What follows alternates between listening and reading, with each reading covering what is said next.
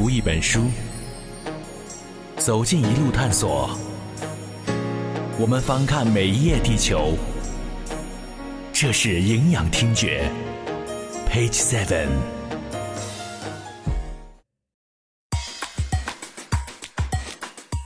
目前世界公认的全天八十八个星座是按西方星座体系建立的。全天星座命名和划分体系始于几千年前的两河流域和埃及地区。在公元前三千年左右，古巴比伦人把较量的恒星划分为若干星座。这就比方说，你在足球场看一场足球运动员的比赛的时候呢，因为你对你所喜欢的那个球队非常的熟悉，那么你对每一个穿哪一个号码的球衣的球员。你就很熟悉，这样的话呢，不论这个球员在场地上他移动到什么地方，你的眼睛都很快就会找到这个球员。后来被希腊人和罗马人进一步的发展，希腊人主要以神话中的人物或动物为星座命名。到公元二世纪，每天星座名称已经基本确定。同样的道理，虽然天上的恒星很多，但是呢。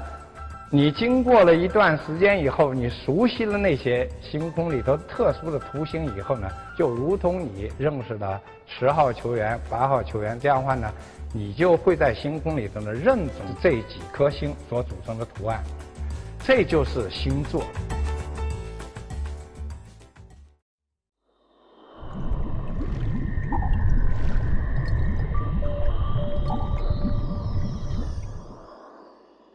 一五九八年，西班牙为了航海到更远的大洋，为了不至于迷路，开始悬赏设立南天星座的星标。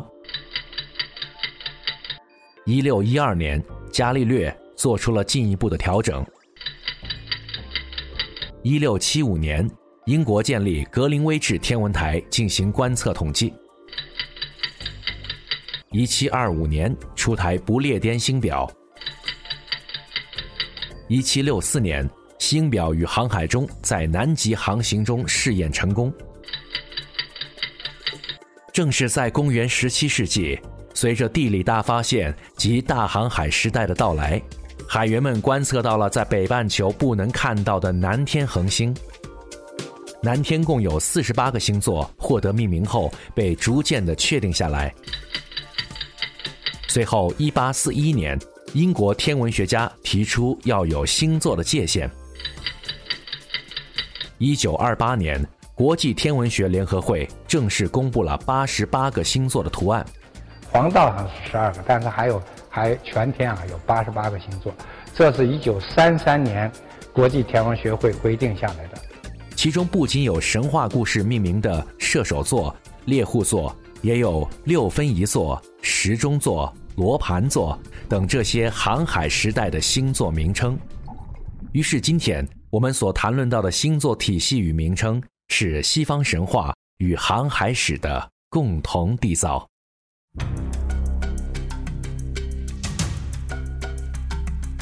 全天八十八个星座中有十二个星座是太阳、月亮和五大行星经常穿越期间的，这四个星座正好绕天一周。形成的一个封闭的环带，它们依次是白羊座、金牛座、双子座、巨蟹座、狮子座、处女座、天秤座、天蝎座、人马座、摩羯座、水瓶座和双鱼座。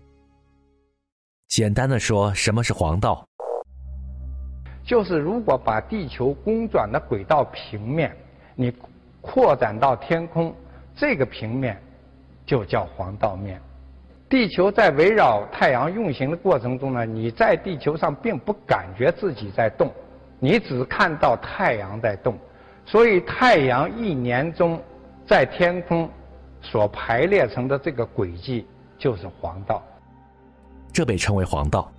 而这个十二星座被黄道轨迹穿过，于是这就是我们所说的黄道十二星座。黄道十二宫，黄道代表黄道十二宫，在古希腊人把这个这黄道带呢，给它分成十二段，然后就叫黄道十二宫。是哪个哪个星座的？是黄道十二宫的某一宫。黄道十二宫的英文源自于希腊语 zodiacos，也就是动物园的意思。古巴比伦人很早就对黄道十二星座非常关注，因为他们被太阳穿过，有着格外的天象意义，也多了神秘感。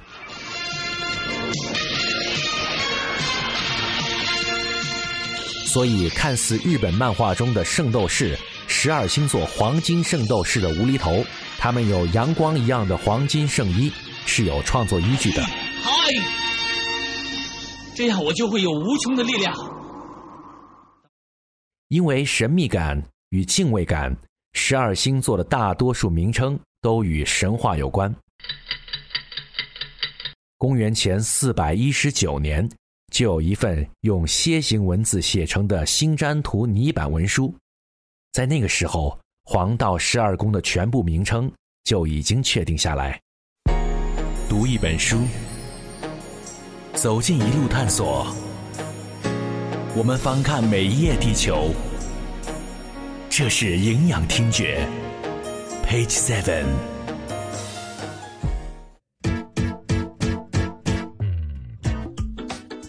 十二星座为什么后来变成算命的台词？有着太多的巧合与故事，大多还是出于人类对自然的敬畏与好奇，与世代星占学的发展继承，并且这是一种浪漫的情趣与文化。星占学把十二个星座的每一个都想象成太阳要穿行的入口，因此太阳在六月穿过巨蟹座，而在七月它划过狮子座。但实际的情况是，每个星座的大小是不一样的，一些很小，一些很大。比如巨蟹座是十二星座里最小的，因此太阳穿过巨蟹座只需要七天的时间，而穿过最大的处女座就需要四十四天。因此，其实我们不能用十二个星座把一年划分成等份的十二个部分。很多人很看重自己所属的星座划分，但严格的来讲，这种划分是错误的，并且随着地球在漫长的几千年的转动时，今天带来的十二星座体系已经和两千年前的不一样。所以以后有人告诉你你是天蝎座的时候，你可以很酷的回答他：“我已经不是一只蝎子了。”我们已经知道了十二星座。但不少天文学家说，其实是十三个星座，还有一个蛇夫座。两千年以前，春分点是在是在这个白羊座啊，这个就是白羊座，是在这儿。但是现在呢，春分点跑到这个双鱼座来了，啊，就就差了一个星座，它那个星座呢，大体上也差了一个宫。它它的一个宫，那么春分呢？它这个日期它基本上固定的，它总是三月二十一号或者三，呃三月呃二十二。由于这个发现严重冲击了星占学体系，于是不被星座爱好者和星占学家所接受，部分学者也不愿打破十二这个和谐的数字。但我们这里只是很客观的告诉你这个很现实的现实。也就是说，如果你是春分的时候出生，按照现在的说法，对应的应该是双鱼座，而不是最初认为的白羊座；如果你是十一月三十号到十二月十七号出生，对应的不是射手座，而是蛇夫座。蛇夫座是希腊人命名的名字，它有着五十五颗可视的星星。蛇夫座在天蝎座和人马座之间，代表古代神医亚斯克雷比奥斯。双手抓着巨蛇的亚斯克雷比奥斯是医学之神，他是太阳神阿波罗和人类可罗尼斯的孩子。当可罗尼斯被金鸟害死时，蛇夫曾经尝试使他复活，后来被暴躁的地狱之神冥王哈迪斯知道了，认为他违背了天条，于是哈迪斯将亚斯克雷比奥斯击毙。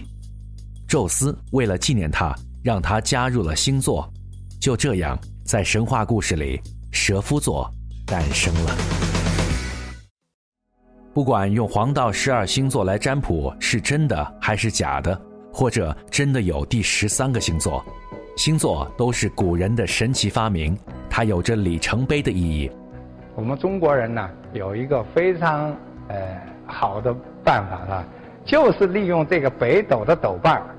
我们在这个汉代以前的书里头就有记载了，就说呀，斗柄指东，天下皆春；斗柄指南，天下皆夏；斗柄指指西，天下皆秋；斗柄指北。天下皆冬，就说我的四季呢，就靠这个北斗的斗瓣儿，它指向哪一个方向，我就可以知道什么季节来了。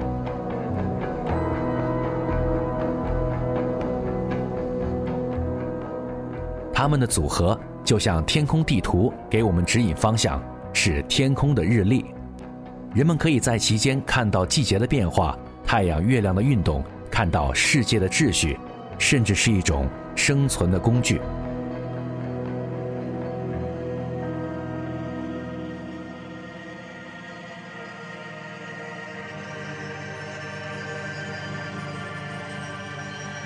出于星占学的目的，十二星座不仅是古人观测的天象，也带有浪漫的神话。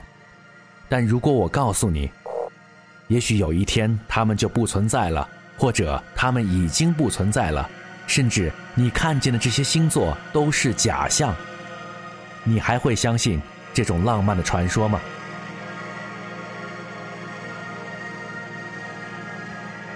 虽然在我们眼中，天空的星星是在一个平面上的，但其实它们是一个三维立体的组合。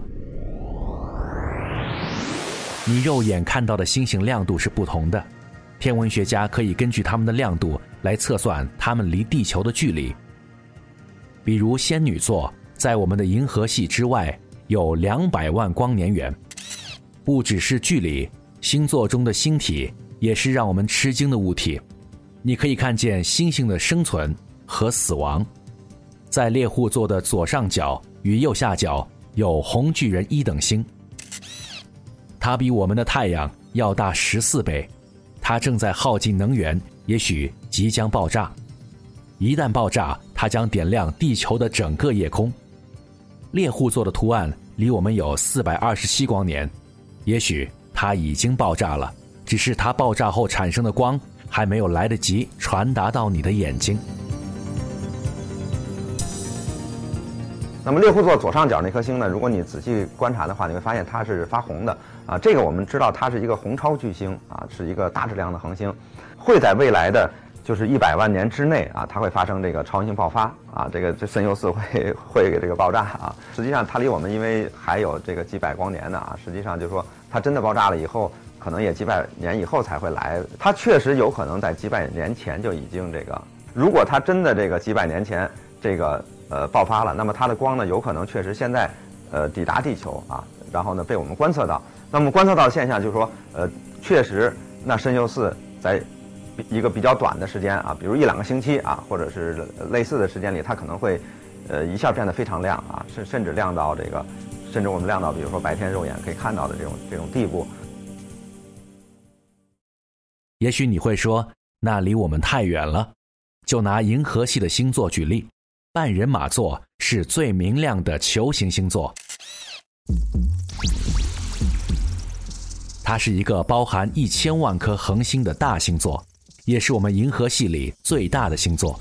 它们是一个巨大的运动系统，随时随刻都在发生着变化。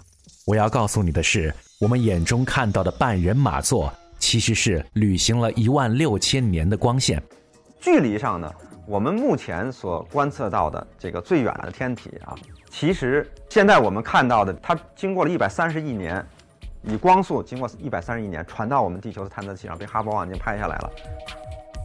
于是，其实你眼中所看到的星座，只是存在于我们的眼中，因为天空中的星星距离我们太遥远，我们看到的都只是光芒的旅行。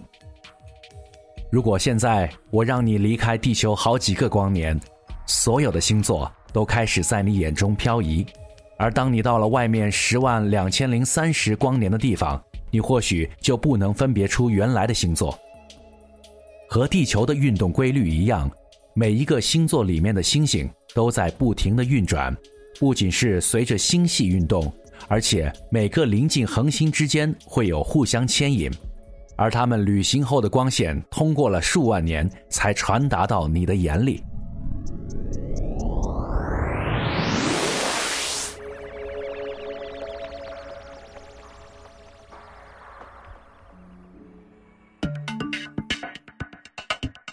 在我们的一生，甚至是一千年的一生里，很多星星看起来是没有移动的。人类历史所使用的星座图会到了他们使用的极限。如果是一万年以后，你会发现星座和现在已经不一样了。而五十万年后，你几乎无法辨认天上的星座。如果你还能看到一百万年后的星图，你会看见其实星星在天空赛跑。星座不是在一个平面上的构成，而是一个三维的空间立体组合。这种变化和延时，让这些星图随时的构成充满了弹性。也许你眼中的某些星座已经在遥远的地方消失。在这个浩瀚的宇宙里，我们只能看到眼前的一点点，但我们依然要致敬那些创造星座的人类，因为星座现在。变成广大的公众喜爱的一种文化现象，所以它现在呢，应该说是跟文化联系起来的一个东西，它是一种历史的遗迹。从这个意义上来讲呢，星座它具有永恒的魅力。还记得玛雅人的传说吗？他们说，二零一二年我们将进入一个新的纪元年，也许正是和星座的变化有莫大的关系吧。